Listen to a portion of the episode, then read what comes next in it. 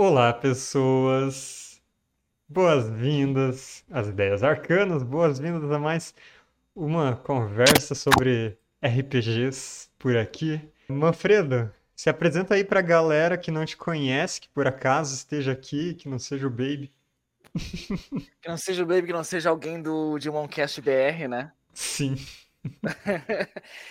eu sou o Mago Manfredo, eu brinco de desenvolver RPG, uh, mestre RPG, jogo muito de vez em quando RPG e faço lives na Twitch e é assim que tem sido a minha carreira artística nos últimos anos. Eu tenho feito lives na Twitch, mas tenho brincado de, de criar RPG uh, de forma um pouco mais séria, depois que eu parei de apenas ficar fazendo homebrews para os sistemas que eu gosto. Uhum. E, inclusive, é daí que brotou o filhinho, esse primeiro filhinho uh, D9, né?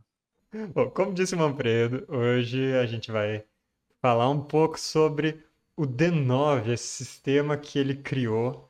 Não é simplesmente o, o homebrew, é um sistema original dele. E uma coisa que eu sempre acho legal é um sistema aberto, né? Quão aberto é esse sistema? Arregaçado. Oh. Ele aberto, eu acho que com aberto quer dizer em relação a, por exemplo, não Uso ter e... classes e nem níveis. Não, especificamente sobre o que a galera pode usar e, e conseguir ah, fazer com ele. Assim, ele. Numa vibe até que alguns uh, vão ver semelhança, por exemplo, no, no DD, né? Afinal, o DD, a gente criou essa impressão que ele. que ele não é genérico, né? A gente. Genérico é GURPS, né? Mas na verdade, DD, o cenário não vem embutido. Existem sugestões ali, referências, mas o cenário não vem embutido. No DD, tu consegue aplicar qualquer uh, cenário que seja medievalesco, que enfim, tu não vai jogar cyberpunk com com D&D, a não ser que faça muito homebrew, né? Tem gente que gosta de sofrer. Tem então, tem, tem. Uh, uh, mas ele é, de certa forma, genérico para qualquer sistema medievalesco. Pode pôr um pouco de pólvora, armas de pólvora ali.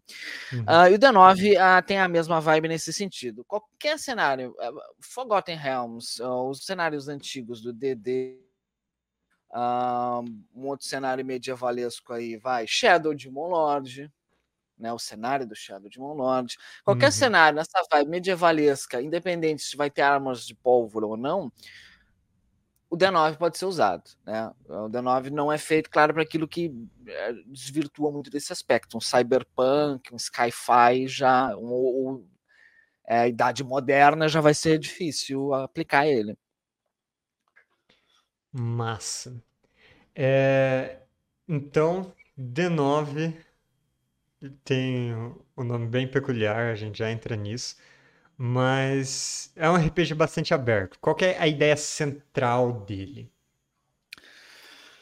Uh, o D9 surge com a proposta de ser muito. de, de ser fácil para mestrar uh, sandbox hum. e Hexcrawl, mas eh, principalmente o aspecto sandbox, independente se tu vai usar a mecânica Hexcrawl ou não, tem um suporte ali, mas principalmente é, sandbox, né? Sandbox, a, a, a, caixa de areia, que é onde a liberdade total para o jogador assumir protagonismo de si mesmo e do grupo, e eles irem atrás do que estiverem a fim de ir atrás sem noção de equilíbrio, sem noção de eu não posso ir aqui porque é muito difícil, se eu for para aqui é muito fácil. Os jogadores vão. Se um dragão os aguarda na, na caverna seguinte, um dragão os aguarda na caverna seguinte, né? Aí cabe outras mecânicas, enfim, do, da que se fala muito do mestre avisar, né? Que toda, mas enfim, são mecânicas à parte, mas a, a, não há nenhuma mecânica de equilíbrio. Então não cai a responsabilidade sobre o mestre, onde ah, o jogador reclamar que não deveria ter posto aquele dragão porque eles são nível baixo. Bom, não tem nível no D9. né? Quanto maior o desafio, maior os tesouros e maior a recompensa de XP. Então, mais fortes os personagens podem ficar mas não há equilíbrio. E como não há nível, Uh, uh, e o ganho, depois, claro, a gente vai ver isso, o ganho de XP se dá aos poucos para comprar talentos. Uh, até mesmo essa, essa aquisição de poder dos jogadores é também muito. Como é que eu posso dizer? Ela é desnivelada. Então, como o jogador eh, se depara com uma lista de coisas que ele compra com XP, até isso é, não pode ser contabilizado de uma forma que tenha um escalonamento nivelado. Então é sobre isso, é sobre o desnivelamento, sobre o sandbox total, assim. Uhum. É uma, é, é, quase como se cada jogador vai acabar tendo uma experiência diferente de jogo, né? Porque os personagens vão, vão estar em níveis de poder diferentes ou é, de para ser justo, no início todos começarão com o mesmo valor de XP para distribuir. Sim. Esse, esse início até que nivela, né? O começo. Ah, né? Então, só que, mas é, é um ponto bom ter colocado. Como os jogadores compram com esse XP também, os caminhos que eles vão pegar não e não tem classe. Então, ah, eu sou guerreiro, eu sou maguinho depende muito do que eles vão comprar. Então eles podem se tornar um. Alguém pode especializar e comprar coisas que vão ir muito por um caminho, e aí ele deixa claro: olha, eu sou o combatente aqui, o guerreiro. Mas um outro pode ser uma, uma quimera de, de talentos. E se isso vai funcionar ou não, é as aventuras que vão dizer, né? Uhum. Mas, claro, existe um valor inicial que, que dá aquele equilíbrio inicial de. Não, né, um não sair tão mais forte que o outro. E aí depois, quando as portas do inferno estão abertas, aí quando a aventura começa. Mas é, eu digo que as coisas vão estar um pouco desniveladas porque é, elas são compradas com, por preços diferentes, né? Preço de XP. Ah, sim, sim. Então, é, a... eu eu acabei jogando só one shot com você. Não, é. Aliás, não foi uma one shot. Eu que só pude participar de uma, na verdade. então eu não vi nem o fim do meu próprio personagem. Mas. É... Mas eu imagino que a dinâmica que acaba acontecendo seja parecida com o que rola, tipo, no, nos Forged in the Dark, no Blades in the Dark, que é, lá as pessoas ganham XP em, em ritmos diferentes então, em uma sessão tem uma pessoa que sobe de nível, em outra sessão tem outra pessoa que sobe, mas né, no D9 aconteceria de outra forma de ah, a galera tá ganhando XP, mas alguém tá acumulando para pegar aquela coisa fodona e outra pessoa tá tá é, pegando ali ah, logo ah, que ganha um valor. Entendi. Sim, não, não, é, é, é bem isso. É, realmente, e teve o último playtest, foi literalmente o último playtest, né? O D9 agora tá 1.0. Uhum. Uh, ocorreu muito isso. A gente teve um jogador que estava alvejando mais lá para frente, guardar, então ele acumulou. Como tu pode fazer essas compras em momento específico, não dá para né, sair por aí passeando e comprando. Existe uma ideia de que tu para para treinar. Enquanto os uhum. outros, no seu descanso, paravam para treinar, aquele jogador não fazia nada, não comprava nada. Ele ia acumulando para pegar as coisas mais caras.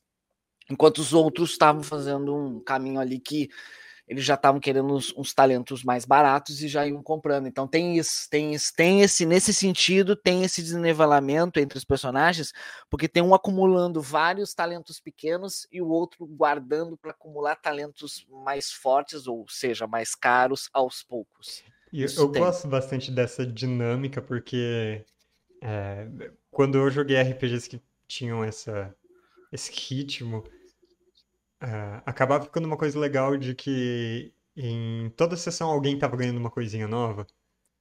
Nunca era todo mundo de uma vez, mas criava uma dinâmica bacana. Mas a gente passou por algo importante, né? Eu levei a conversa para outro sentido algo muito importante. Mecânica básica. Inclusive, o nome do sistema vem daí, né? D9, né? Eu queria chamar atenção com alguma coisa, né? E aí tive essa ideia. Uh, eu, eu tô com meus dados aqui. Eu acho que todo mundo aqui conhece RPG, todo mundo tem essa noção, né? Apesar que se criou tanto jogador online, que só jogou online, que às vezes eu acho que eles nem têm o visual de um dado é, da vida real. Eu Como assim? Existem dados, físicos? Então, sabia que existe dados físicos? Ó, achei uns aqui. Ah, ótimo. Qual você quer? Oh, o é, o, é o D10. Não, o D10 só. Tá bom. Por que, que eu quero mostrar um D10 físico? Porque vocês vão ver que o desenho de todo o D10 é, oh, é pintado de 1 a 0. É Acho... tanto, olha a pilha. Sim, tá, tá ouvindo o ASMR de dados aqui? ASMR de dados. Meus dadinhos estavam sempre aqui do lado. Aqui, ó. O que eu fiz com vocês? Ele tem 10 faces, ele vai de 1 a 10, só que ele sempre foi pintado o 10 como um zero. Porque facilita, né? Você vai botar dois dígitos na, na nessa face dificulta. Uhum. Né? Então, um zero, um zero, um 10. E aí também permite a rolagem do D100, né? Que é 2D10, aí o zero uh, realmente se torna um zero e tudo mais. É isso que eu pensei. E se esse zero for um zero? Ah, e se eu brincar com valores de 0 a 9? Aí eu sempre pensei isso, muito antes de querer fazer o D9, eu pensei isso. E, pô, se, se, um, às vezes eu pensava como um homebrew, assim, um, um, um, item de cura que te permite curar de 0 a 9. Aí tu pode rolar um zero e não curar nada, assim. Só de sacanagem. Eu pensei como é que... Só de sacanagem, né? É que fica que nem o cultista do Darkest Dungeon, né? Ah, verdade, Aí, verdade. É, é, ele, é basicamente isso. Ele, como se ele rolasse um, um D10, só que o 10 é zero. Uh, e aí, quando eu decido que vou desenvolver uh, um sistema do zero, eu querendo, precisando pensar a mecânica básica, para além das, das propostas uh, das propostas do sistema, né? Eu então peguei o D10, fiquei olhando ele, porra, é agora a chance que eu tinha de fazer esse 0 a 9. E aí, D9, pô vai ser já o nome. Eu sou tão ruim de nome, e quando eu tive essa epifania de usar um D9, um dado que vai de, de 0 a 9, eu, pô, já tenho o nome do sistema aqui. Não preciso quebrar muita cabeça, sou péssimo Sim. de nome. Né? E, e, como é a mecânica básica? Uh, a gente usa uh, um D4, um D6, é, um D8 e um D9. Não tem D10, em nenhum momento se usa o D10, né? Que é, que é o dado D10, mas sempre de 0 a 9. Se usa esses quatro dados, mas para a mecânica básica, que é a jogada de atributo, uh, se rola uma quantidade de D9s igual o seu valor de atributo. São três atributos: físico, mental e social. Esses valores uh, vão de 1 a 3 os atributos. Então, tu vai rolar de 1 a 3 D9s e vai buscar uh, um, tirar um número alvo ou maior em cada um desses dados. Né? Uhum. Né? Então, é, até me falta agora o nome que se dá para esse tipo de mecânica. É, que o vampiro usa, que Shadowrun usa. Ela tem um nome meio feio, que eu não vou lembrar agora. Quando tu rola vários dados então... e cada dado tem um alvo a acertar. E... Existe um nome para essa mecânica, mas eu não vou. Não é, é um nome feio dados, pra né? caramba. Né? Não é pool. Quando existe cada dado querendo alcançar um, um, um alvo, tem um nomezinho, mas é um hum. nomezinho muito feio. Não vou lembrar de jeito nenhum. E então é, é isso. Cada dado vai, vai, rolar uma quantidade de dados igual ao valor de atributo. Cada dado tem que atingir um número alvo. Se o número alvo padrão é 5, então cada D9 que tirar 5 ou mais garante um sucesso. Testes, dependendo da sua dificuldade, vão pedir um, dois ou três sucessos. Né? Então a gente tem meio que três verificações, um teste de atributo. Quantos atributos eu tenho? Rola uma quantidade de D9s. Qual é o meu número alvo? Isso eu preciso tirar uh, em cada, cada D9. E qual é a dificuldade do meu teste? São os números de sucessos que eu preciso para conseguir ser bem sucedido nessa jogada de atributo. Uhum. Essa é a mecânica básica. A gente tem um porém aí que vai entrar, mas acho que é, ele é uma mecânica muito valiosa para o D9 que a gente pode citar mais para frente. Aí, outra coisa que eu acho bem essencial no sistema é a parte dos conceitos, né? Como que eles funcionam. É ele, ele é o, o essencial. Ele é o que entra, interfere um pouco nessas jogadas de atributo e e elas são um ponto, eh, modéstia à parte, né? Não, não é querer fazer uh, autoelogio, mas uh, não é nenhuma questão de elogio, mas elas são o ponto alto do D9. Uhum. É, como eu disse ali, ele era muito ele é muito focado na proposta sandbox, então o, o conceito ele é fundamental para pegar esses personagens que vão ter infinitas possibilidades, porque eles vão estar jogados num, numa proposta muito sandbox, e dar uma. deixar eles únicos, começar a contar uma história já pelo passado deles e fazer isso ter uma implicação mecânica ainda por cima. Né? Uh, então, o conceito dos personagens Uh, eles estão diferentes desde o último playtest que tu participou, Herpet. Né? Eles mudaram um bocado, um, ainda mecanicamente. é, é. Agora a gente tem uma lista muito grande. né? Antes não tinha lista. Antes era um pouco solto é uma mecânica que ainda pode ser, ainda pode ser aplicada, ainda pode ser feita solta se quiser, é, mas eu resolvi desenvolver como padrão uma lista.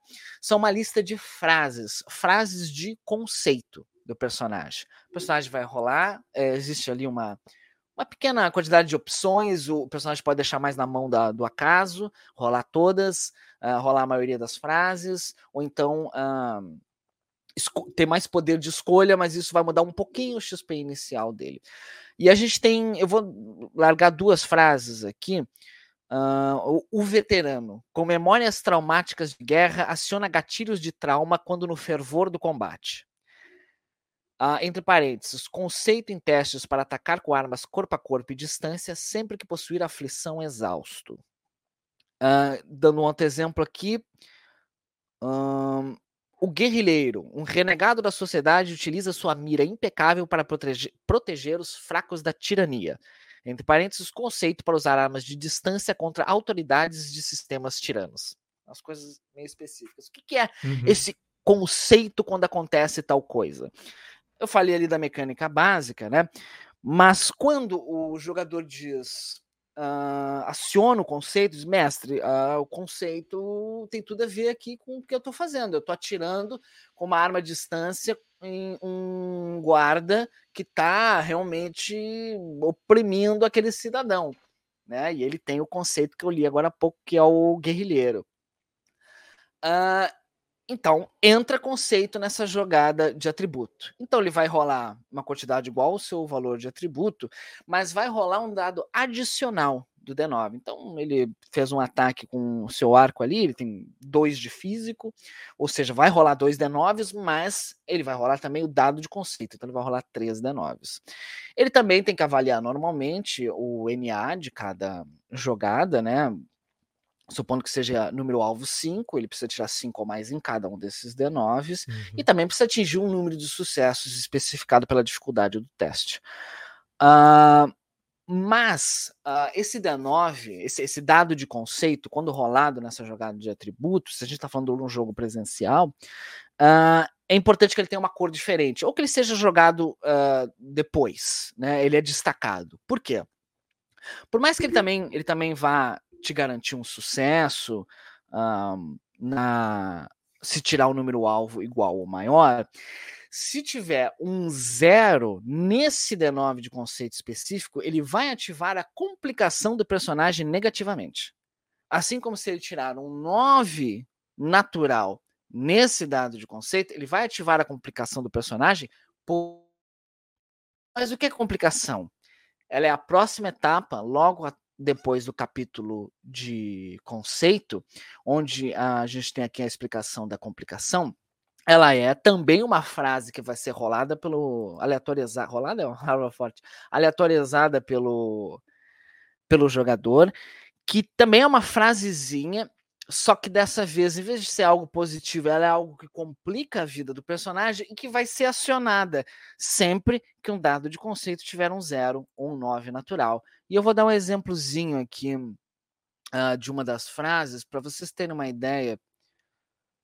Hum, eu quero achar uma, uma, bem legal. Não que a maioria é, mas cadê a mais? Tem umas divertidíssimas aqui.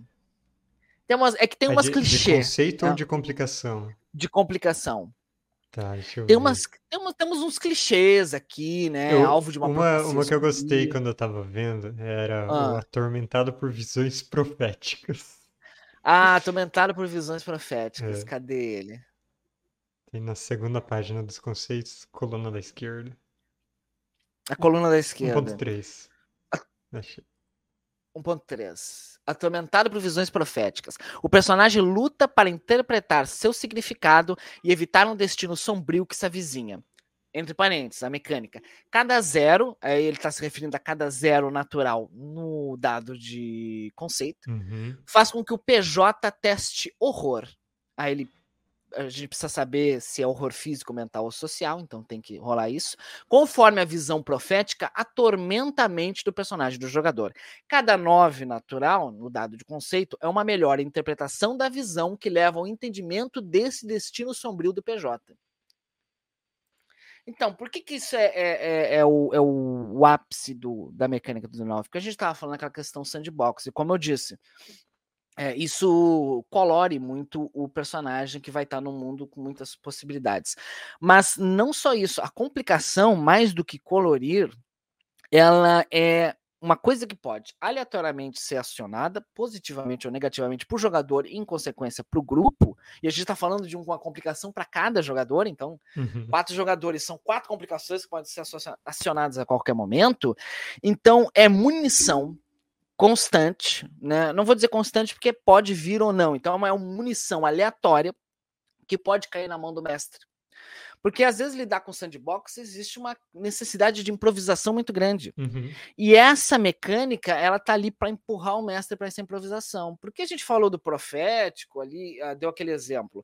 ah, ah, e não tem mais nada por trás disso. Né? Vamos supor que ele tenha pegado ali, a gente viu as frases do, do guerreiro lá, fala do é o guerreiro traumatizado lá. É isso, é aquela frase. O jogador que pode enfeitar mais por cima, assim como a complicação menciona ali a mecânica de dizer que ele tem visões ou aterradoras ou que explicam melhor, mas acaba por aí. Agora cabe esperar que essas rolagens de natural ou de zero natural venham e o mestre, com a ajuda do jogador, por que não, é, improvisar essa história avançando. Essa, Uhum. essa história pode se resolver muito naquele instante ou levar a um lugar. Porque se a visão profética vem e ele vê uma torre que ele sabe que está na direção norte. Pronto. Agora temos uma torre na direção norte, que ele viu profeticamente por causa da complicação dele. O que, que lá aguarda?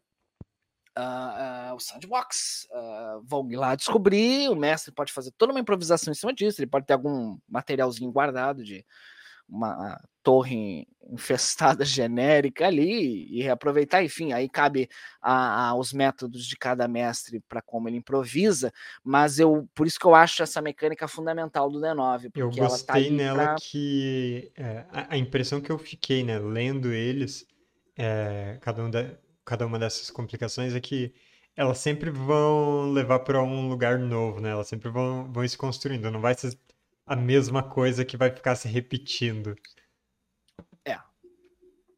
Mesmo que tu retire as mesmas frases, né? Aham, sim, sim. É, a, a, a possibilidade de, E de que mesmo com, com invente- o mesmo personagem, mas a cada vez que ela surgir, tá numa situação Assim. diferente. E aí você Sim. já, para algumas delas, você já vai levar em conta o que aconteceu da última vez que você rolou essa complicação. Uhum, uhum. Sim, sim. Vai da capacidade muito da, da improvisação Uhum. de, de todos os envolvidos, né? Cara, é, aí tem uma outra mecânica que eu curti bastante e eu descobri que ela existia primeiro pelo D9 e depois eu comecei a ver em tudo que era jogo por aí que era o dado de uso. Eu Mas poderia me gabar e meu- dizer que foi eu que inventei, É, mas você, é, você seria pode fingir que mentira. inventou. Mas no meu mundo não existia até eu conhecer o D9 e de repente começou a aparecer em tudo que é lugar. Aí é até interessante falar da, da, da, da, mecânica de dado de uso, mas também já, já mencionar rapidamente como da onde que o D9 surge, assim, uhum. as inspirações, né? Porque Black Hack, primeira e segunda edição, The Black Hack, né? Do David Black, uh, é uma forte inspiração do. Uh, eu diria que, na verdade, também Espadas Afiadas e Feitiços Sinistros do Diogo Nogueira, uhum. porque o, o Espadas Afiadas e Feitiços Sinistros tem muitas semelhanças com The Black Hack. Uh, e, e, eu tive experiências muito interessantes, principalmente com espadas afiadas e feitiços sinistros, muito divertidas mesmo. Com eu, eu diria, o Espadas Afiadas e Feitiços Sinistros é o que mais tem influência no D9, porque vai além da. A gente tem o dado de uso, a gente tem a feitiçaria perigosa, que depois a gente vai falar dela, né? A feitiçaria perigosa uhum. é uma uhum. coisa que foi apresentada para mim no Espadas Afiadas e Feitiços Sinistros, e eu fiquei apaixonado por essa possibilidade de uma, de uma feitiçaria que desossa, que destrói tanto que ela pode destruir os outros e a si mesmo, e os aliados, né? Sim, sim. Uh, mas o dado de uso é essa pista. Para quem conhece The Black Hack, os Espadas Afiados Feitiços Sinistros, vai reparar ali que, que a, a, a inspiração vem, vem dali, né? A, a, isso é bom. Né? A inspiração como um todo vem de Black Hack, Espadas Afiados Feitiços Sinistros, mas a mecânica de dado de uso eu roubei. roubei, eu roubei mesmo, peguei, porque ela é muito boa. Ela é a ideia de que quando tu tem um item que é consumível, isso pode ser aplicado para munições, não é nem o caso do D9, mas eu aplico para alimentos, tudo que é consumível, que vai uhum. ser gasto, poções, né? Uh, elas vêm acompanhadas de um dado de uso, abreviado como DU.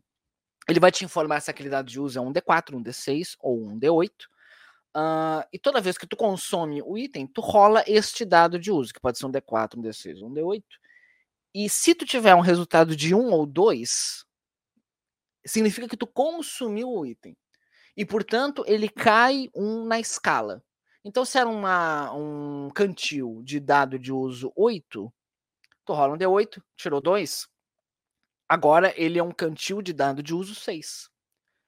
Depois, quando Você for beber esse cantil... para ver qual que seria a margem para diminuir o dado?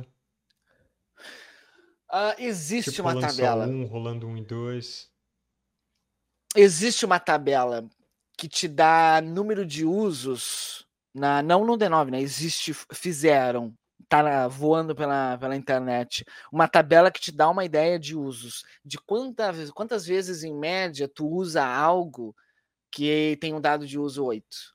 E quantas vezes em média tem dado de uso 6 e quantas vezes em média dado de uso 4. Uh, ah, é, existe essa, essa mecânica exponencial, essa matemática exponencial, uhum. claro. Uma, com D8 de uso, tu vai usar, acho que uns quatro vezes, aí vai, quatro ou cinco vezes, aí ele vai cair para três ou quatro e para uma ou duas. Existe uma coisa assim, em média, né? Claro, o jogador da sorte lá é 5-6, 5-6, ele nunca gasta. E às vezes tem um pessoal que se incomoda com essa mecânica porque acha que fica muito foge muito da realidade, fica uma coisa muito abstrata e, e, dá a impressão, pô, às vezes essa ração de alimento aqui eu tô comendo ela uma semana, o Jorginho do meu lado comeu uma vez e, e, e acabou. Mas é uma abstração que eu julgo válida quando eu busco não fazer um management muito exaustivo em cima de consumo de itens.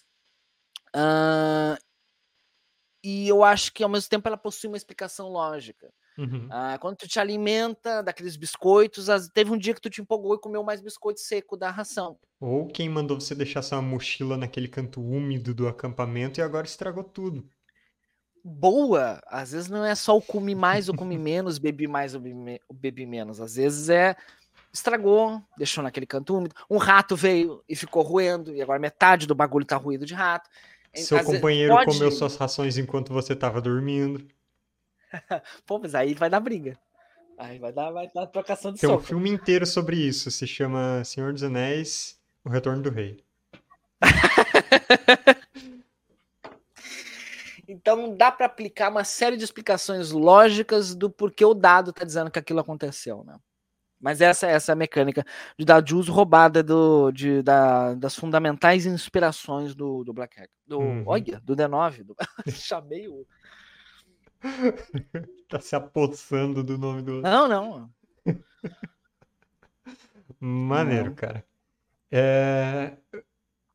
Mas aí você aplicou essa mecânica também em é, armaduras, né? O desgaste de itens. Isso também já veio pronto ou você que. Não, não. Aí eu. É, aí eu, eu passei isso para as armaduras porque eu sempre odiei o, a ideia de que a armadura aumenta um número alvo para ser acertado pelo ataque de alguém. Hum. Uh, elas não fazem isso. Assim, elas não, é, é, muito babaca dizer elas não fazem isso. Quem sou eu para dizer que elas não fazem isso? Mas uh, uh, escreveu o sistema, ué. não é, mas eu digo não, querendo é, eu impor como a realidade funciona e como os dados deveriam dizer que a realidade funciona. Não, mas assim, eu gosto da lógica que eu acho que se assemelha um pouco mais à realidade, onde uma armadura tá ali para fazer que tu não tome dano, não que tu desvie melhor ou uhum. pior ou, ou, alguma coisa assim de um ataque. Portanto, eu sempre fui fã do armadura reduz dano. Né? E resolvi aplicar a, o dado de uso, a, a ideia, olha, bati no microfone, a ideia do dado de uso na, na armadura. Inclusive, eu estou indo aqui para o capítulo da armadura. Uh, ela sofreu no último playtest uma leve mudança, tá? Uma leve. Então, a última vez que tu jogou, elas estão tá um pouco diferentes, mas a, a ideia da dado de uso continua. Uhum. Uh, tô tentando achar ela para não falar bobagem aqui. Eu sei que eu que criei o bagulho, mas faz um tempo que eu não, eu que eu não, não preciso mais escrever. Faz um tempo que eu não preciso escrever mais, porque o playtest acabou, tá no 1.0, ele tá uhum. quietinho num canto. Uh, mas sim, elas usam dado de uso, dado de uso sempre 6. Ou seja, saiu um ou dois, agora o dado de uso se torna um D4, saiu um ou dois, um D4, a armadura está quebrada. Só porque acontece, as armaduras elas sempre vão reduzir uma quantidade de, de dano igual o tipo de armadura, né? Uma armadura leve consegue reduzir. Uh, os valores são 1, 2, 3 ou, ou 2, 3. Não, 1, 2, 3. Porque eu lembro na época de, de. Era diferente um pouco a mecânica de armadura e eu me deparei com problemas uh, matemáticos. As coisas estavam quebrando um pouco e, e eu tive que brigar bastante com essa matemática. Então, se eu não estou muito enganado, é 1, 2, 3, a armadura leve, média e pesada. Então, elas ficam reduzindo esses valores enquanto ela não quebrar uhum. basicamente. Né? Então, existe o dado de uso, o conceito de dado de uso também aplicado na ideia das armaduras. Essa, eu, eu, pode, eu provavelmente tem sistemas que façam assim também, mas essa eu, eu, eu proclamo a, a, a originalidade minha. que eu lembro em Black Hack, Espadas Afiados Feitiços, as armaduras não usavam dado de uso. Eu acho. É, é uma ideia muito maneira. É, a gente estava falando um pouco antes dos talentos comprados com XP e tal. Uh, a, a, XP nesse jogo, a evolução funciona de acordo com desafios que você vai, é, é, vai superando, inimigos que vai derrotando, né? É, lugares que você vai explorando. É, pelo que eu vi, tem vários gatilhos disso, né? Uh, por que que tu decidiu fazer vários gatilhos diferentes com valores diferentes, não tipo é, uma versão simplificada, algo assim, sabe? De, sei lá, é um desafio te dar um, um tanto de XP. É porque você ah, tem referências que eu não tenho desses do, do Black Hack. Nunca, nunca nem vi. Uh, uh, uh, mas tu diz do. do, do é, quando tu diz gatilho, é aquilo que dá XP, né? Isso as coisas que, que, que vão te. te a palavra te. Recompensar?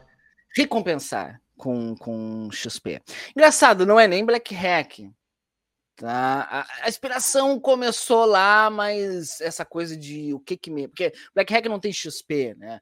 Black Hack te dá basicamente um ponto, e esse ponto é um, um subir de nível, se não me falha a memória, eu sei que ele não usa XP. Uh, ah, como eu ia trabalhar sem nível e sem classe, ia ser compra de talentos, eu uhum. pensei, XP, eles precisam ser comprados de algum jeito, vai comprar com XP, vai gastar XP. Que é um conceito não é muito, não é brandar por originalidade, mas é um conceito que não é muito usado assim. Geralmente o XP é esse acúmulo que vai é, agora eu tô com 2 mil, eu tô nível 1, agora, é, nível 2, agora eu tô com 4 mil, eu tô nível 3, né? Tu sempre acumula XP. Eu sempre gostei dessa ideia de gastá-lo.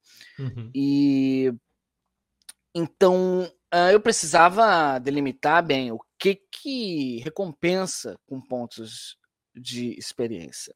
A gente tem o básico ali de inimigos derrotados, né?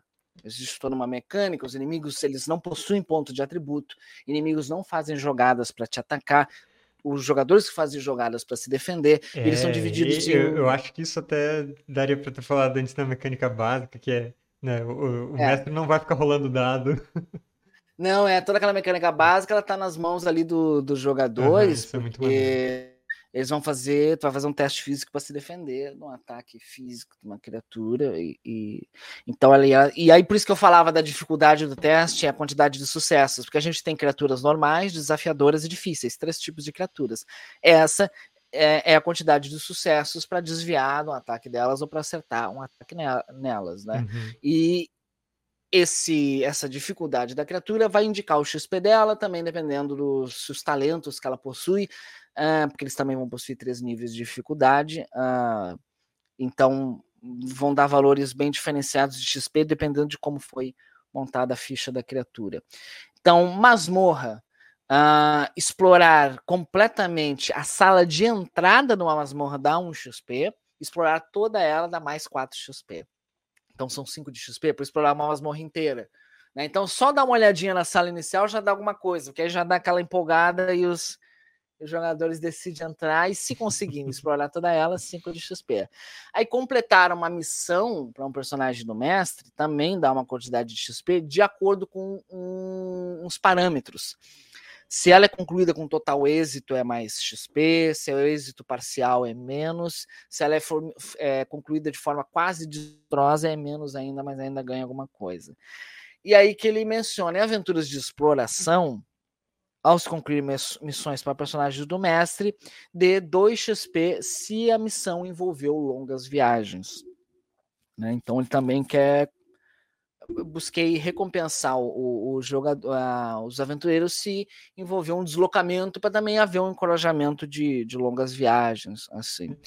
Eu, eu achei bacana que antes você estava falando, ah, em, é, queria fazer um, um jogo para sandbox, hexcrawl vai ter bastante improvisação do que, vai rolar e tal. E essa parte da XP, ela realmente favorece esse tipo de jogo. Eu sempre gosto de olhar como, né, ah, a proposta do jogo é isso.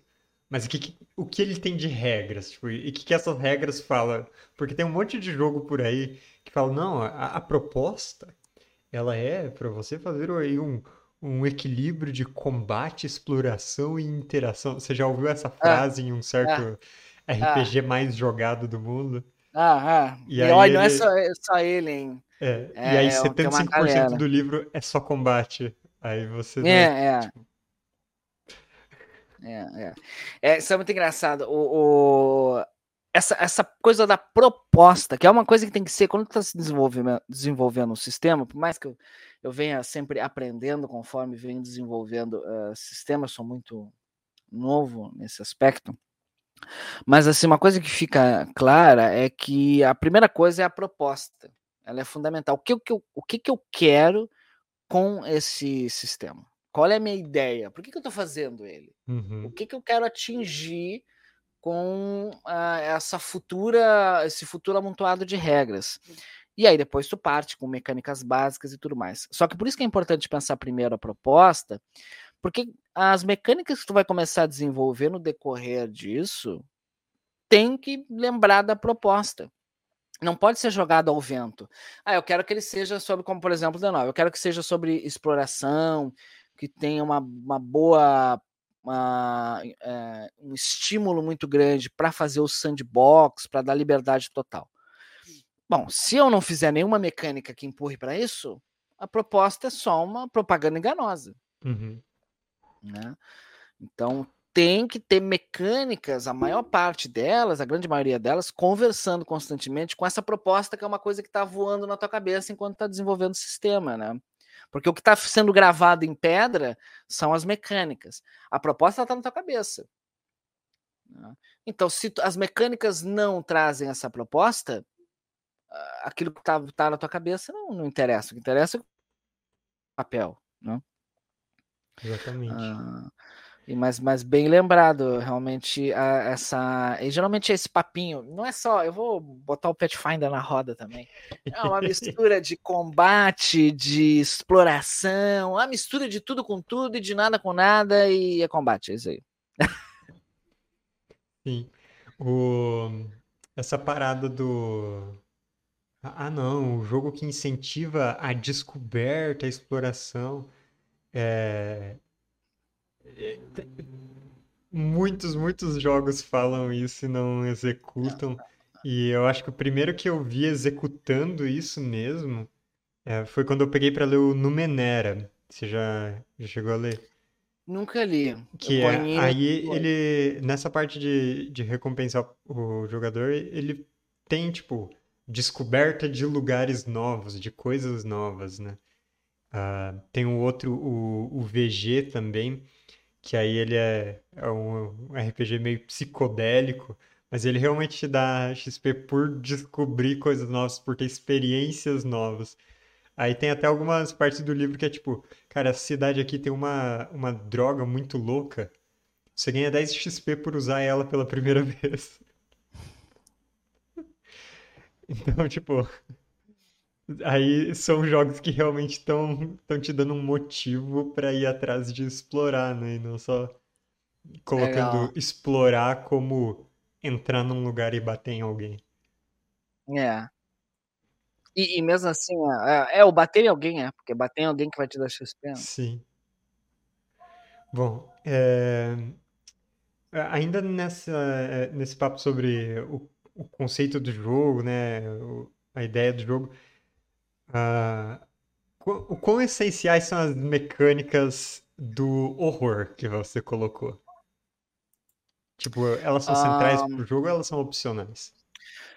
Ó, elas, elas fazem parte ali, elas é um tipo de mecânica que se o mestre decidir não quero jogar fora, ele vai ter que fazer adaptações, às vezes em relação a a feitiçaria que faz o uso do horror, hum. é, talentos ah, então elas são bem importantes. Horror. Então elas fazem parte, assim. Uhum. Claro, a gente agora diminui muito em relação ao conceito, né? O conceito, arrancar o conceito do D9 é arrancar a alma dele, assim. Mas as mecânicas de horror, elas uh, conversam um pouco aqui a colar com certos efeitos, os efeitos uhum. de feitiçaria, de, de talentos, sim, sim. porque elas é o, o, capítulo ali o horror daquilo que desconhecemos, né? Quando os personagens, é, a, a, frase é bem assim, são confrontados com algo ameaçador e que desafia a compreensão do, mudan, do mundano, eles devem testar o horror. Então, é, aquela coisa, o D9 não vem com um cenário específico para ele, né? Então vai ter que haver a interpretação do que, que é que desafia o mundano uhum. e compreensão, a compreensão de mundo dos personagens. Dependendo de cenário para cenário, isso muda bastante, né? Às vezes cenários que a coisa é já um pouquinho fora da casinha, o mundano é aquela aquele bagulho bizarro, então vai ter que ser muito bizarro. Então pode ser que haja mais raridade do uso da mecânica de horror em certos cenários e sejam bem mais comuns de serem usados em outros cenários. Porque se a gente tem um cenário mais é, raso, é, raso que eu digo, na verdade, mais pé no chão, né? Onde o simples fato de aparecer um lobisomem já é uma coisa que desafia a mente dos jogadores, já é já vale um teste de horror. Agora, um lobisomem num cenário como um Forgotten Realms, vai, já não não tem o mesmo efeito. Então tem que haver essa interpretação. Mas sempre que entrar a necessidade de teste de horror, os jogadores vão. Primeiro tem que ser definido se esse horror ele é físico, mental ou social. Vai ser rolada uma Dá, tabela. dá um exemplo aí de horror social. um horror uh, social, vai. É, já, já teve. Já passamos por todos os horrores na, nos playtests, passamos por muitos horrores nos playtests.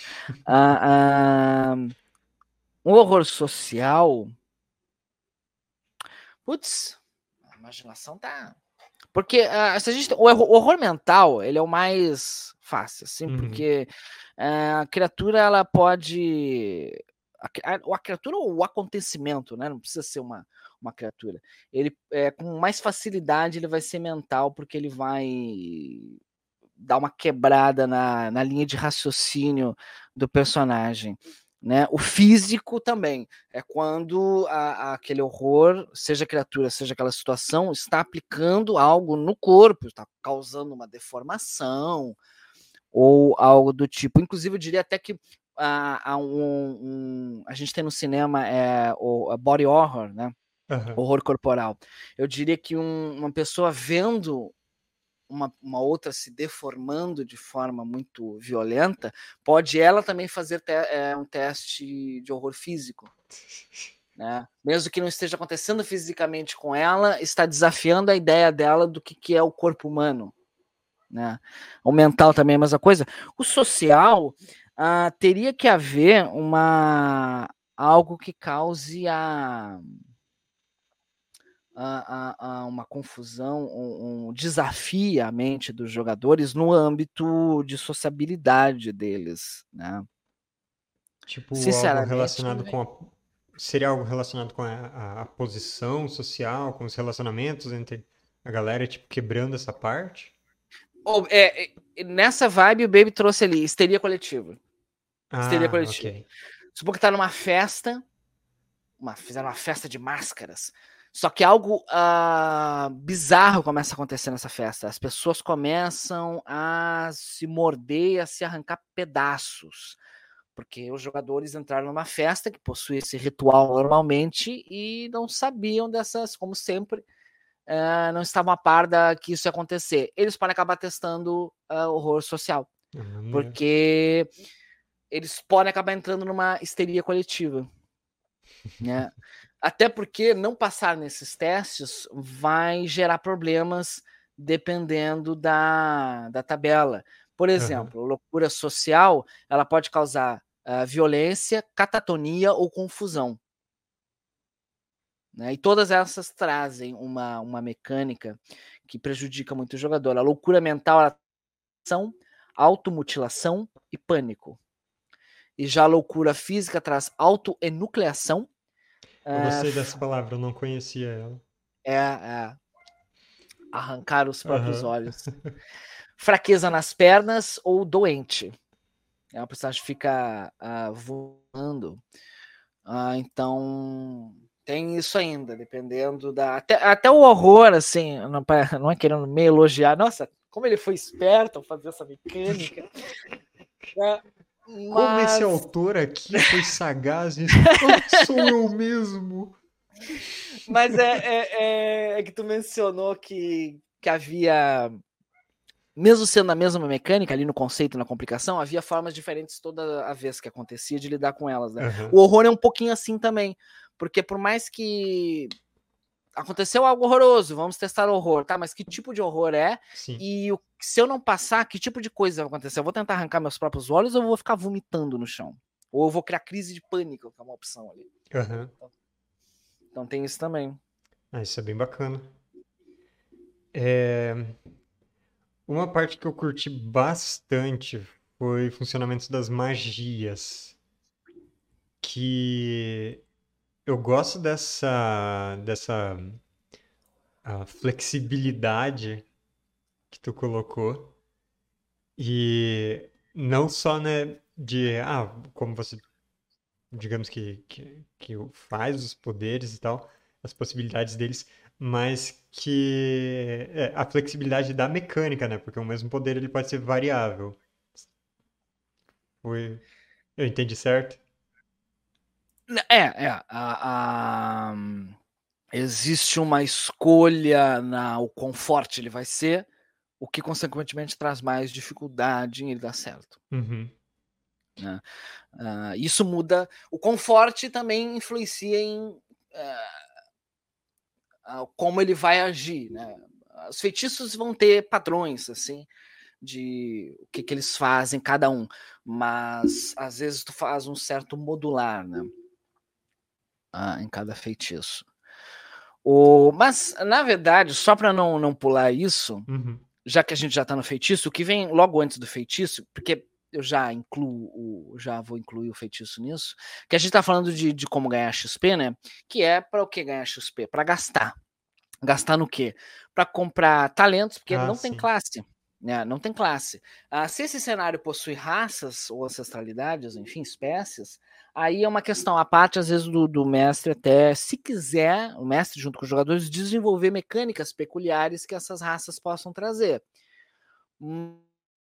Não é muito relevante que uma raça tenha que ser equilibrada aqui a colar no sentido de quais são as mecânicas muito específicas. Não me interessa muito essa discussão de, de, de raças e espécies. Né? Uh, o que interessa vai ser a construção desse personagem através das experiências que ele gasta. Porque não tendo classe, os jogadores vão começar com 20 de XP e vão fazer sua primeira comprinha. Depois, eles vão ter que ir adquirindo XP e durante cada descanso longo comprar esse XP, se possível. Por que se possível? Porque uh, talentos possuem requisitos. Por exemplo, um talento que envolva aprender a usar certas armas ou manobras de combate específicas, habilidades especiais, eles possuem o requisito estar numa zona com quartel militar. Uhum. Então não existe uma luzinha que vem e tu é, aprendeu essas coisas. Uh, a ideia é que durante o descanso longo, o teu personagem foi pro quartel e treinou. Né? Aprendeu uh, uma habilidade, a gente tem aqui uma habilidade de rastreio, por exemplo, ele vai ter um requisito que é estar numa zona uh, selvagem, né? Aqui. As é, magias, o... né? Você teria que encontrar elas e estudar é, elas. É, então, aí quando a gente tá no feitiço, vamos descobrir que tem, existe mais uma especificação ainda. Porque aqui com os talentos é simplesmente um requisito, né? O batedor está numa zona selvagem e batendo esses, esses requisitos durante o descanso longo, tendo a quantidade de XP necessária para comprar, faz a compra e adquire esse talento, vai acumulando talentos, fazendo seus combinhos, se for o caso, caminhando para certas gerações ou se expandindo para várias ideias de personagem. Uh, só que outra coisa que pode ser comprada, como se fosse um talento, são os feitiços. Só que feitiços podem ser comprados no início livremente e depois eles não podem mais ser comprados uh, de qualquer forma. Uh, o personagem tem que encontrar o conhecimento para descobrir esses feitiços. Por exemplo, ele pode ter descoberto que no escritório da masmorra do, do necromante, uhum. ele possui uma série de pergaminhos da tradição necromancia. Uhum. Então o personagem dedica, aí não é nem um descanso longo, dedica um descanso curto, uh, gasta esse XP como se estivesse comprando o feitiço, então aprende os feitiços que estão ali. Ele precisa ir nos, nas fontes onde é mais provável ter as tradições que ele quer ir atrás né?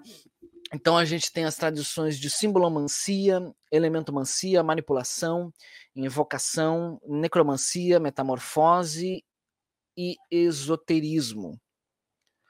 Ah, acho que não esqueci nenhuma. É. E cada tradição possui seis uh, feitiços.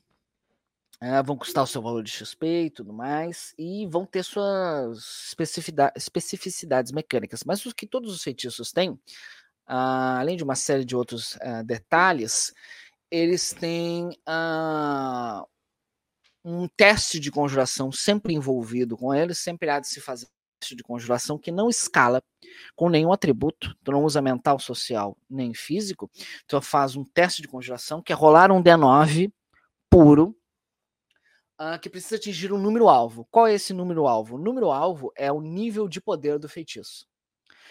Uh, vamos pegar um feitiço de uh, exemplo.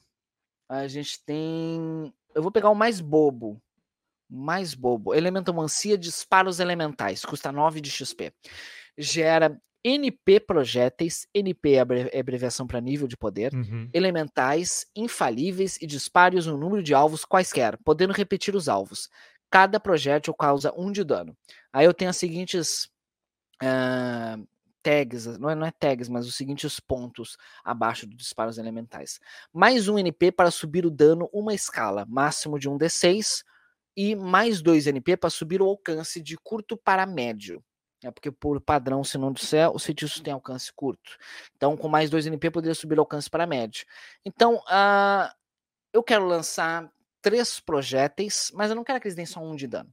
Eu quero que eles deem um D4 de dano cada.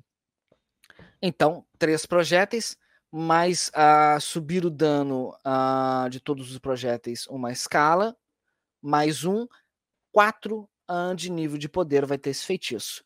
Eu rolo um D9, se eu tirar quatro ou mais, eu causo em alguém 4 D4 de dano, ou 2D4 num, 2D4 no outro, 1D4 em quatro alvos, enfim, eu escolho, escolho na, na hora de espalhar. Então, tudo acontece normalmente, muito bonito. Só que se eu falho, se eu tiro abaixo de 4, entre 1 e, e 3, não estamos falando de 0 ainda, 1 e 3, eu tenho que fazer, um, o congelador né, tem que fazer uma escolha. Ou ele esquece feitiço até um descanso longo, lembrando esse feitiço depois de um descanso longo, ou ele continuou congelando esse feitiço, é, ele vai dar errado, mas ele o, o, ele continua lembrando, pode tentar nos próximos turnos congelar de novo, mas ele vai ter que rolar na, tab na tabelinha de corrupção mágica. A corrupção mágica é tranquila. Corrupção mágica, ela vai te dar, dependendo da sorte que tu dá na hora de rolar na tabela, vai te dar coisas ruins, vai te dar coisas estéticas, que vão durar às vezes alguns dias ou algumas horas, às vezes é alguma coisa mecânica que vai te atrapalhar um pouco, depende. Mas. Até aí tudo bem. Né? Até aí tudo bem. Só que se o personagem tirar um zero natural, aí a gente tem um desastre mágico. Hum. E aí o desastre mágico faz com que tu esqueça esse feitiço até um descanso longo, ganhe corrupção mágica e role na tabela desastre mágico. E isso dá uma bela de uma nivelada em conjurador novato e experiente, né? Sim, Porque sim. É, é sempre um, um D9 seco que tá todo mundo jogando aí. Por mais que exista um talento, uh, não é um feitiço, não é um talento mesmo que se chama uh, ritual de sangue que busca amenizar um pouco esses efeitos, desde que o personagem busque perder pontos de, de ferimento para isso. Ele vai ele tem que se machucar, mas ele consegue tentar reverter a situação. Uhum. Uh, mas, é, mas mesmo assim, uh, um, um, jogador, dependendo da disponibilidade de XP ali no início, ele também pode comprar esse talento logo no início. Então, isso é uma coisa que tu, que tu falou que é muito importante ter em mente com D9. Há quem se frustre, e eu entendo é, com isso aconteceu muito em relação à feitiçaria durante o playtest. Uh, fui fazendo ajustes dentro do possível, mas nunca também saí da proposta. Uhum. Realmente, um feiticeiro mais experiente, ele, tá, ele tem um acúmulo maior de feitiços e até de talentos que vão para além da feitiçaria, então ele consegue se virar bem uh, de várias formas. Mas ele ainda está sujeito a um zero. Ele ainda está sujeito a um, a um falhar, porque a jogada ela ainda não escala com os atributos dele. Né? Até porque nem seria um representante, mesmo que escalasse com os atributos, não, não seria um representante de experiência, porque um personagem, dependendo do quanto ele queira gastar de XP, ele pode aumentar os seus atributos para o um nível máximo desde o início também. A questão do, da longa marcha de aventura ou da, das coisas que tu vai ter lá para o final, as coisas que tu vai ter no início, é muito relativo. Ele. O D9 ele é eu, eu caí tão de cabeça nessa ideia do sandbox e pode tudo que às vezes vai haver uma frustração, pode ocorrer uma, uma, frustração de jogadores que estão esperando uma, uma escadaria ser subida muito. Não estou é, fazendo menos da, da ideia de nivelamento, de, de eu sou meio contra o nivelamento excessivo no RPG, mas a ideia de evolução, eu entendo, a ideia de níveis baixos, a ideia de encontros mais ou menos dentro daquela margem, uhum. e o personagem chegar em níveis altos e começar a, a, em alguns a, a, ascender a divindade, ou eu entendo essa noção, é uma noção básica que a gente tem de, de subida, é uma noção lógica sobre a gente, com o tempo, se tornar é uma mais noção experiente. liberal da evolução. Aí entra, essa questão entra. Essa questão entra. Ela entra. Existe a distorção liberal dessa ideia. É a meritocrática também. Existe, existe a distorção liberal dessa ideia. Né? Eu planifico. Eu planifico. Como bom comunista que sou, eu planifico mas às vezes vai existir uh, frustração, onde uh, vai chegar no final. Eu não, não digo que uh, o personagem chegue, acumulou 50 de XP, né? Acumulou não, mas gastou 50 de XP e parece que tá lá no início. Não, ele uhum. vai se uhum. sentir mais forte. Uhum. Mas existe coisas que vão fazer ele lembrar que não tão forte quanto ele pensa. A feitiçaria é a principal delas. olha como eu sou forte, olha como eu acumulei 50 talentos, olha como eu sei tenho colecionei as cartinhas de todas as tradições. Tirei um zero. Tô apodrecendo vivo agora, porque é, eu tirei na tabela. Fala aí o que, o que pode acontecer de desastre mesmo. Vamos lá. Uh, esse... Alguns já foram piores, tá? Eram tão piores que durante o playtest eu tive que reduzir. Nossa. Teve porque causava. Não era só causava. É, é, é, ah, era ruim para os jogadores no sentido de, de, de, de maléfico para eles, mas causava problemas mecânicos mesmo, e eu tive que fazer uma série de ajustes durante o playtest. Eram fortes. A gente tem, por exemplo, maldição do apodrecimento. Já no primeiro instante, é possível perceber o apodrecimento no corpo do feiticeiro, seja a palidez, o fedor ou a frouxidão nas unhas. O feiticeiro sabe que está com a maldição e vai apodrecer vivo se não fizer algo.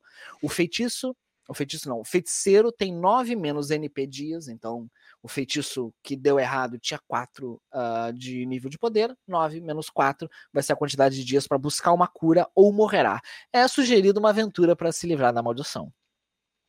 Boa é, sorte quando você está trancado no meio da masmorra. é. é. então, a gente possui, uh, tem uh, uma onda de horror explode no ambiente, né? O horror, horror, horror, todos em uma área média, incluindo o feiticeiro, devem testar horror.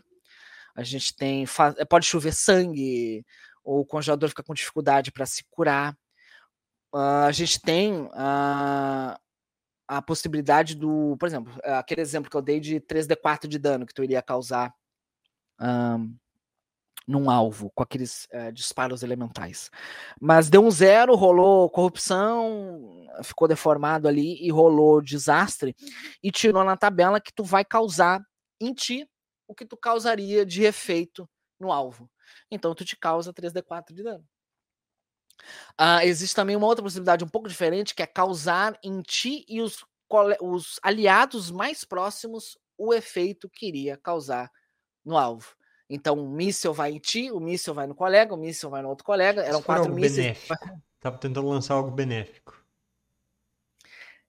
Deixa eu te dizer uma coisa, Rept. Não tem nada benéfico na feitiçaria. Não tem nada benéfico. Não tem cura. Existe cura, mas qual é o mais próximo de cura? Tu precisa colocar uma, um símbolo num alvo, outro símbolo no alvo e tu faz uma transfusão. Tu arranca a vida de um para pôr no outro. Caprichado. Depois na necromancia a gente tem um, outra feitiçaria que vai causar dano e tu vai curar o que tu causar de dano. Drenar mesmo. É, bem drenar. Uhum. Então, é, a cura, pra tu ter uma ideia, a cura é assim, então não tem nada benéfico. Bom demais. Não tem como.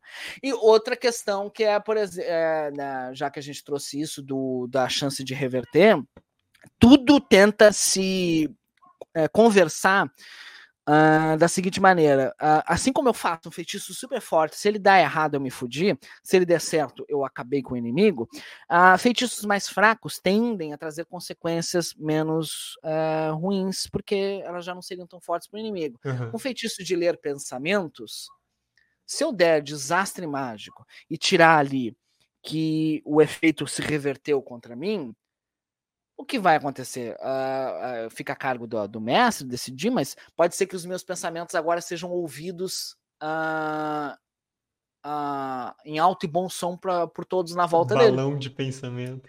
Um balão de pensamento. Todo mundo vê o pensamento dele. Tudo bem, não é uma coisa que, meu Deus, eu, eu, eu vai ser um pouco chato por um tempo. Mas assim como o efeito não seria tão destrutivo para o inimigo, ele quando ele reverte para mim não fica tão destrutivo. Então é um risco. Uhum. É, é, sempre o feitiçaria é sempre sobre o quanto eu quero arriscar. E é uma avaliação muito muito é, muito pesada pro, pro, pro quem tá jogando. Não com feiticeiro, porque a gente não tem classe. Então, alguém que escolheu feitiçaria, que pode ser algumas ou pode ser muitas. Aquele cara que vai depender mais das suas feitiçarias do que de outros talentos, é um cara que tem um peso de responsabilidade de fazer escolha uh, muito muito grande, porque às vezes mesmo fazendo a escolha correta, o dado pode não ajudar. Né? Mas e se eu quiser jogar com o meu clérigo do Deus da Justiça, com cura e bênção, não dá para fazer?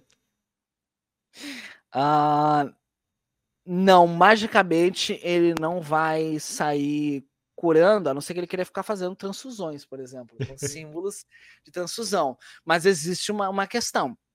Tu pode dar medicina, que é um, não é feitiçaria, mas é um talento uhum. uh, de medicina, onde tendo um kit de cura, ele vai ter a capacidade de, durante os descansos, remendar os coleguinhas.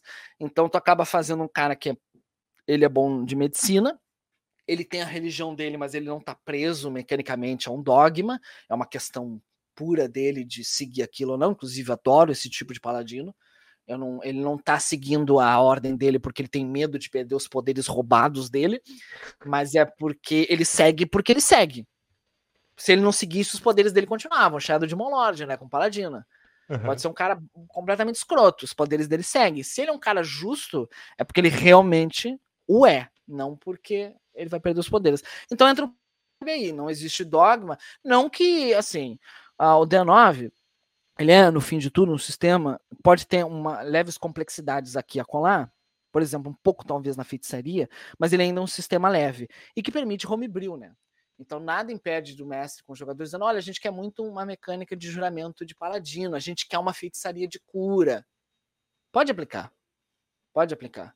É, basta compreender as propostas do D9 ali, compreender as mecânicas e fazer a, as adaptações, e, e eu acho que dependendo do que é, do que uh, quiserem adaptar, é super de boa. O D9, isso é uma tradição do Black Hack, né? aquilo que quiser ser modificado, arrancado, colocado outra coisa no lugar, dá para fazer. Não é um castelo de cartas que vai desmoronar. Uhum. Né? Desde que coisas muito básicas não sejam arrancadas. Você tá com medo de que alguém tire o conceito do jogo, né? Isso, é o meu xodó, é o meu xodó. é o meu xodó. Se tirar o conceito, vai ficar um buraco dentro do nave. É, tem mais algum ponto importante do sistema que a gente deixou de fora?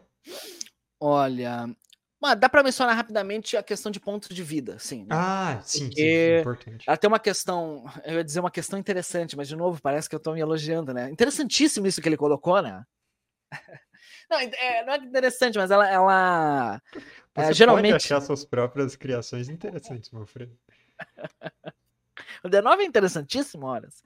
Ah, mas é que geralmente a, os pontos de vida estão associados às classes, né? Classes é, conjurador, pouca vida, guerreiro precisa de mais vida, então uh, não tem classes no D9. Uh, ah, todos começam com oito pontos de vida.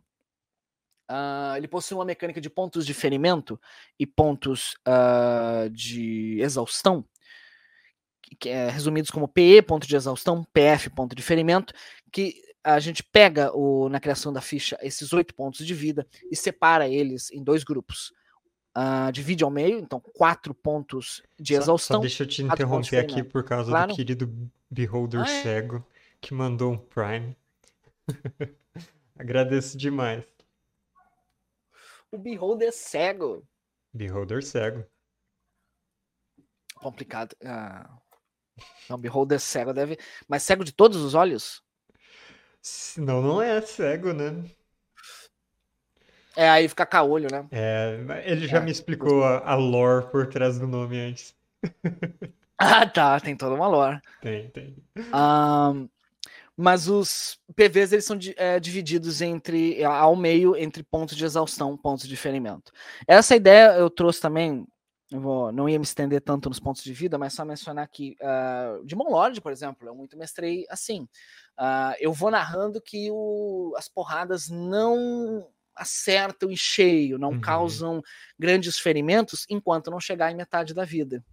Quando chega em metade da vida, aí eu começo a dizer: não, cortou a carne, tá sangrando, tá sangrando o nariz, tá cuspindo sangue. Aí eu pensei, enquanto tá desenvolvendo o D9, por que não fazer disso uma mecânica? Então, enquanto os personagens estão na sua primeira metade, eles estão tomando dano nos pontos de exaustão. Eles estão, a moral está caindo e principalmente o fôlego deles está caindo. Quando eles perdem totalmente seus pontos de exaustão, eles ganham inclusive a, a aflição exausto, uhum. que já vai trazer um, um certo debuff, um, um ônus de leve para eles. Quando eles começam a tomar dano em pontos de ferimento, é onde a narrativa começa a ser de, de realmente as porradas estarem cortando, ferindo os personagens. E quando os pontos de ferimento, quando os pontos de ferimento são zerados, é quando o personagem cai e ele vai ter que jogar destino e ele pode morrer, ele pode, a gente tem é, mecânicas de desmembramento, ele pode perder partes do corpo, ele pode ficar com outros danos permanentes, ele pode perder pontos de atributo, é, mas não permanentemente, ele pode recuperá-los é, gastando XP, um descanso longo. Então tem essa mecânicazinha de PV que, apesar de ser 8 PV para todo mundo, independente do caminho que eles vão vão fazer, traz essa questãozinha da exaustão e dos ferimentos. Mas é 8 né? PV só no começo, né? Depois pode ir mudando. Existe talento que aumenta uhum. os pontos de vida. Legal. É, essa é. parte do ponto de exaustão é bem bacana mesmo. É, ela. Né, todo sistema sempre dá uma justificativa de. Que, mas o que, que significa os pontos de vida, né? Aí tem os que é uma mistureba de. Não, é, é só sorte, só capacidade de desviar e tal. Mas eu gostei de, de que tá. É, como posso dizer? É, tá medido quanto disso é a sua capacidade de desviar. E depois disso você se deu mal. É. Uh, depois a gente tem a questão do bestiário, por exemplo, onde a gente entra falando sobre como funcionam os PMs, né? O, o bestiário você fez bem, bem modular mesmo, né? Tipo... É. Uh, não possui uma lista de criaturas, uhum. por mais que eu estou devendo um dia ainda fazer. Né? Uhum. Não para esse documento, mas fazer a parte um, uma série de sugestões de, de criaturas né? Porque ele não traz as criaturas no bestiário, mas ele traz uma série de talentos de PMs. PMs é personagem do mestre, tá? Não confundir. Mas PM pode ser um inimigo também. Ah, ele traz uma série de talentos que possuem graus de dificuldade, normal, desafiador e difícil. Eu demorei. Eu tive que ler ali no chat.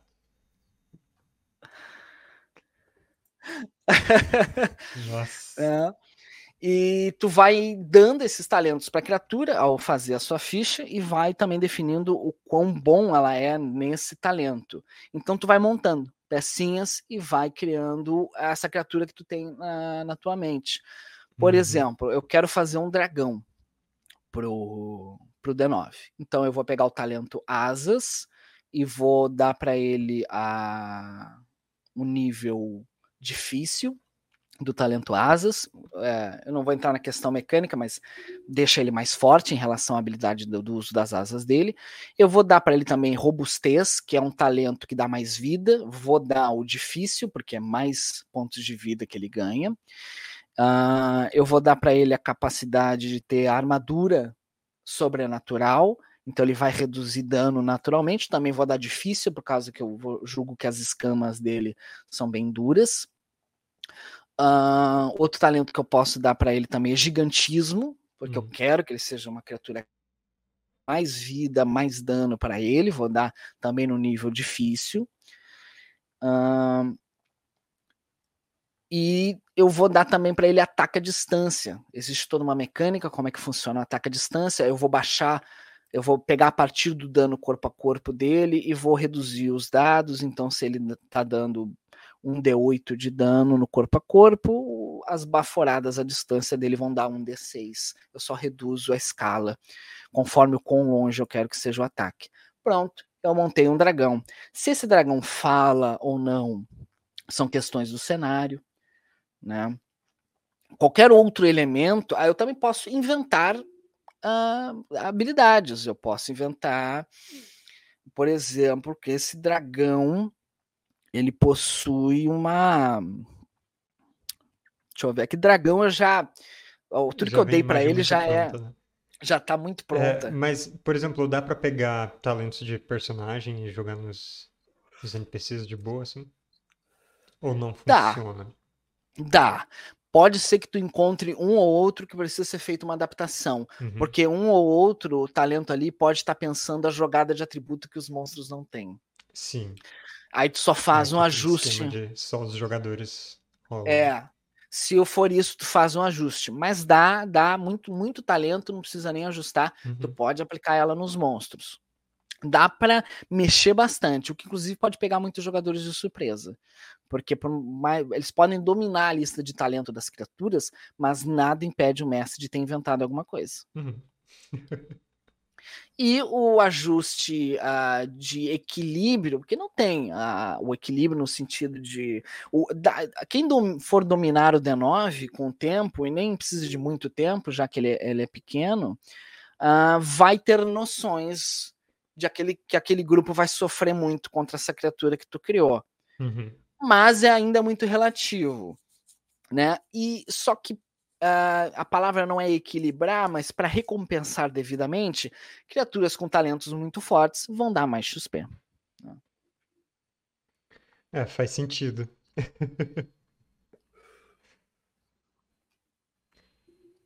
é, pessoal, minha câmera travou. Não travar. Tô vendo a live aqui. Ah, então beleza. Ela tá com os frames talvez baixos. É, para mim ela tá meio esquisita. Uhum. Tranquilo, então.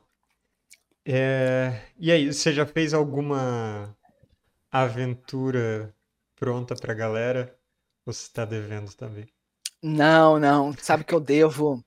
Eu de... Todas essas coisas por fora né, que vão para além do sistema em si, aventuras, é, um bestiário cheio de sugestões, uhum.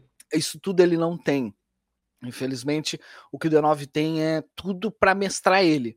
Uhum. Mas vai caber ao grupo escolher um cenário, uh, ao mestre, quem sabe junto com os jogadores, uh, essas fichas, essas, essas criaturas, né, que possam mais comumente habitar esse lugar. Está pegando um cenário pronto, como adaptar uh, as criaturas de outros sistemas para o D9, que não é difícil, mas só precisa se pensar isso.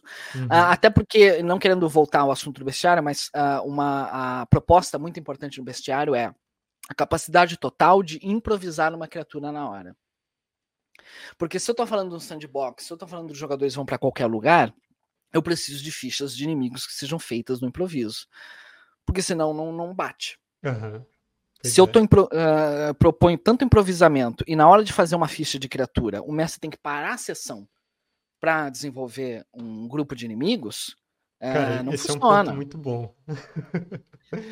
É, não funciona. Então, essa é uma série de talentinhos de, de criaturas que tentam uh, abraçar um, os conceitos mais básicos, mais gerais que inimigos possam ter, para que rapidamente tu pegue, ah, ele é bandido, ele tem artes marciais, ele tem talento de emboscador, e, e é isso. Só que tem um bandido chefe, então ele é emboscador, artista marcial é, e robustez, porque aí ele tem mais vida.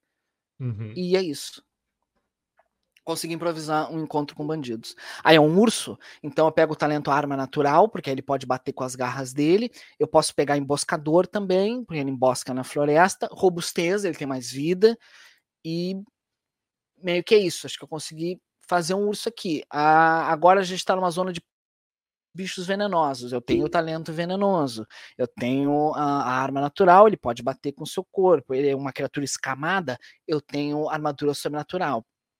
E não são talentos complexos. O mais complexo que a gente vai ter de talento é feitiçaria, porque, que é o talento para as criaturas poderem conjurar. E que associar ela a um número de feitiços. Então, eu meio vou ter que saber como é que os feitiços funcionam, pode ser o mais complexo de todos. Uhum. Então, tem que ter essa improvisação da, da do desenvolvimento de, do, da criação de uma ficha. Mas, claro, a ideia é depois ter um bestiário com sugestões, porque aí mais fácil de improvisar fica, né? Porque aí tu nem precisa montar, já tá ali a, as criaturas. Como fazer também uma aventura uh, que possa, uma aventura bem aquela coisa de aventura que tu põe no teu livro uh, básico de um, de um RPG que busca apresentar as mecânicas. Uhum. Sim, né? sim. É bem importante. É.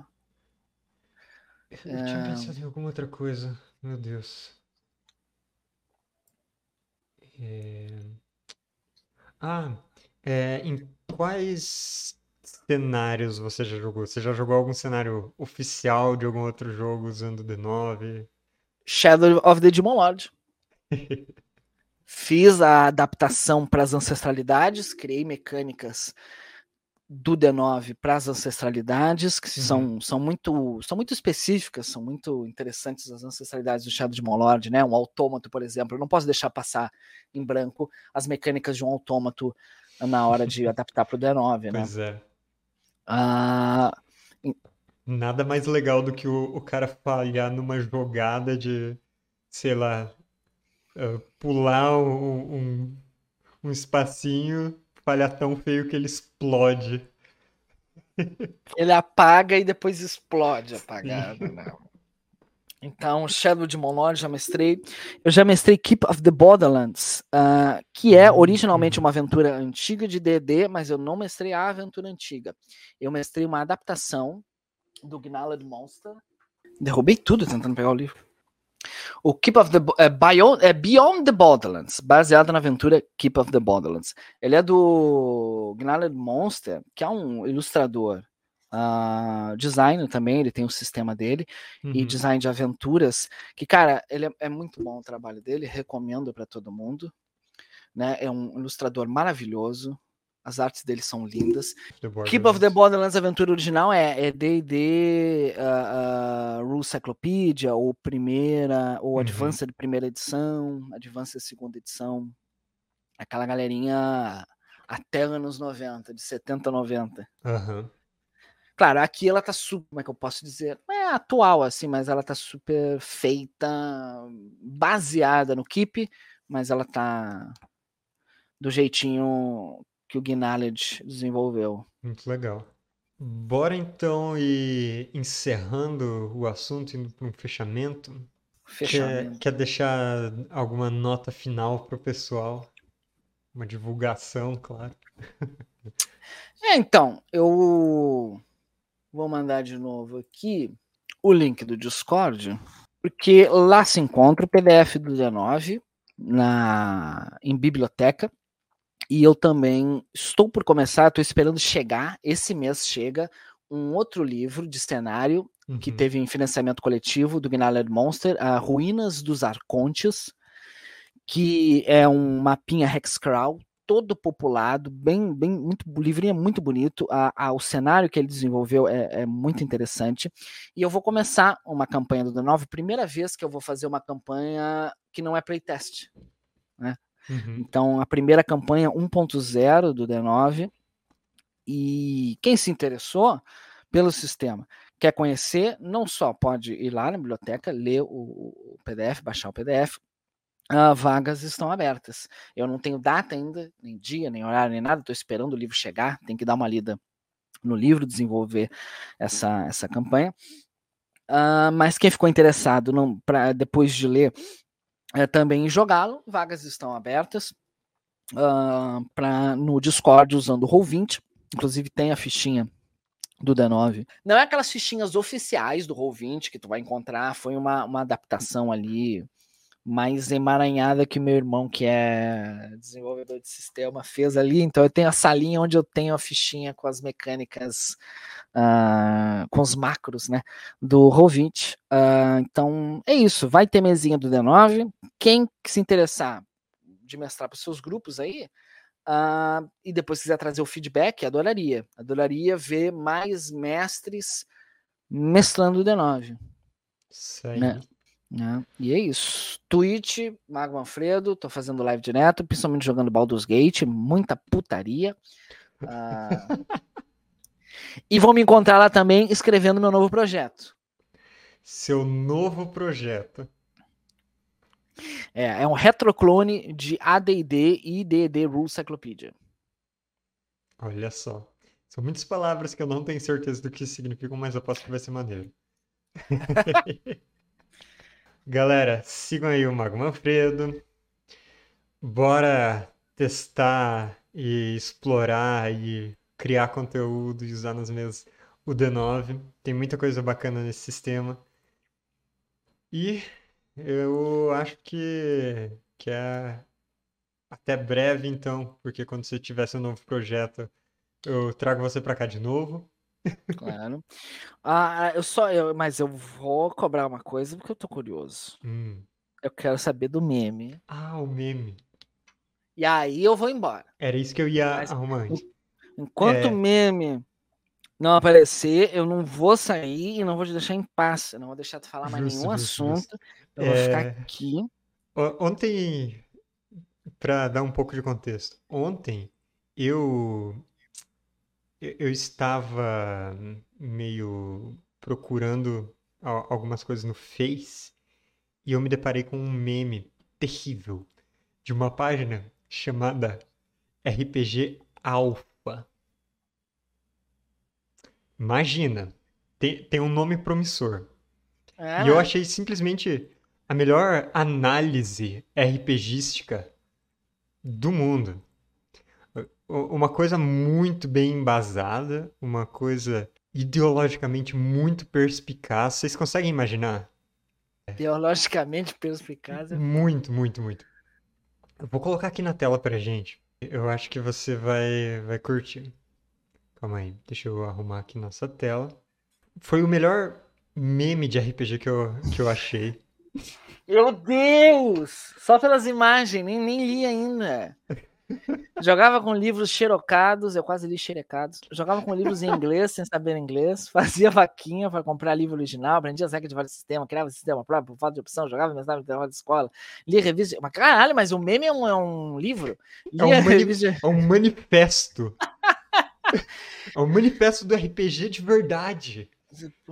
Lia revista de RPG produzida por amadores. Ah, porque não tem mais isso, né? Não, não tinha é pra ler, é pra sentir. Ah. Ah, seus livros eram queimados por seus pais. Caralho. Jogava presencialmente com amigos próximos, criava personagens fortes e inspiradores, matava, pilhava e destruía tudo pelo caminho, criava diversos combos. Mentira. Não, não criava diversos combos, mentira. É, não tinha como fazer como em sistema antigo de RPG. Entrava em PVP sem perder a amizade, gostava de personagens femininas sensual. Tinha liberdade criativa, jogava e mestrava campanhas duradouras. Tem preguiça de. Aí, claro, o, o jogador de, hoje em dia com escudo LGBT. Tem preguiça de ler os livros, tem preguiça de baixar os Mas livros. Mas paz e amor, por favor. Uhum. Critica a pirataria para sinalizar a virtude. Não, quem faz isso é escroto mesmo. Não tem tempo para aprender no sistema, cria sistema próprio por se achar especial. Ah, é tipo eu. Ah, nunca jogou mestrão RPG de verdade. Compra livros para virar peso de papel, tem fácil acesso a diversos tipos de conteúdo, defende e utiliza contrato social de RPG. Meu Deus do céu! Joga online com lacradores desconhecidos, cria personagens fracos e patéticos, trata orcs como vítimas da sociedade. Meu Deus, detesta como por não ter saber as regras, só joga imersa se o ambiente for seguro, se ofende com personagem feminina sensual. Uh, tem gatilho com temas pesados, joga imersa RPG pago por falta de opção.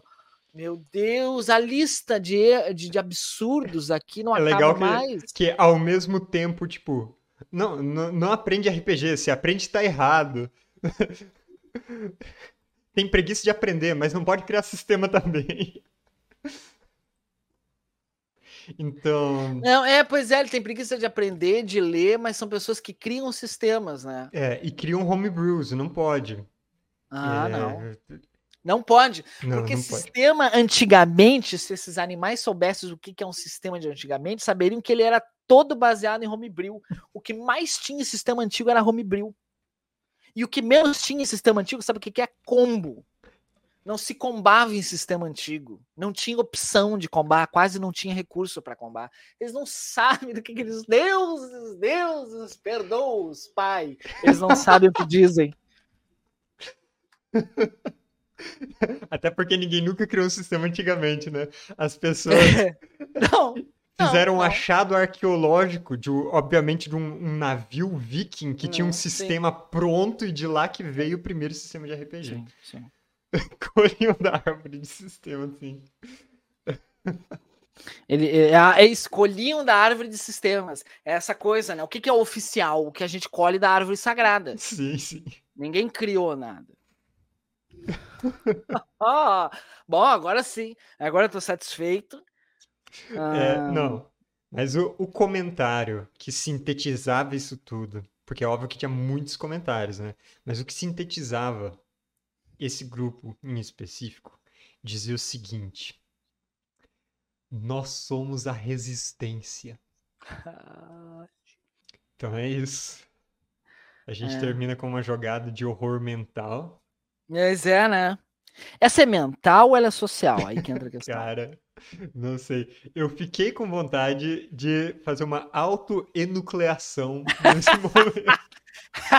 eu acho que ela é física, hein? É, eu vou encerrar a live por aqui, eu vou. Deixar por causa da internet. É, tô com medo de continuar a live e ferrar com tudo de novo, então. Então, galera, valeu pela presença, pela companhia hoje. É, sigam o Manfredo na Twitch, nas redes sociais. Entrem no Discord dele, toquem o terror lá. Confira a biblioteca com o D9.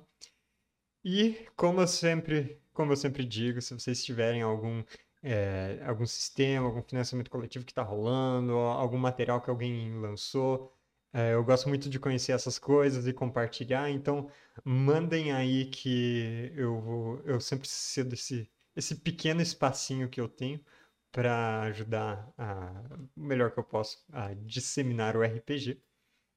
Disseminar parece que é uma doença, né? É. Mas aí a gente tá falando do RPG de antigamente daquele meme. a praga. Sim. É espalhar a palavra. Então, vamos ficando por aqui. Valeu, galera. Até mais. E obrigado pelos peixes.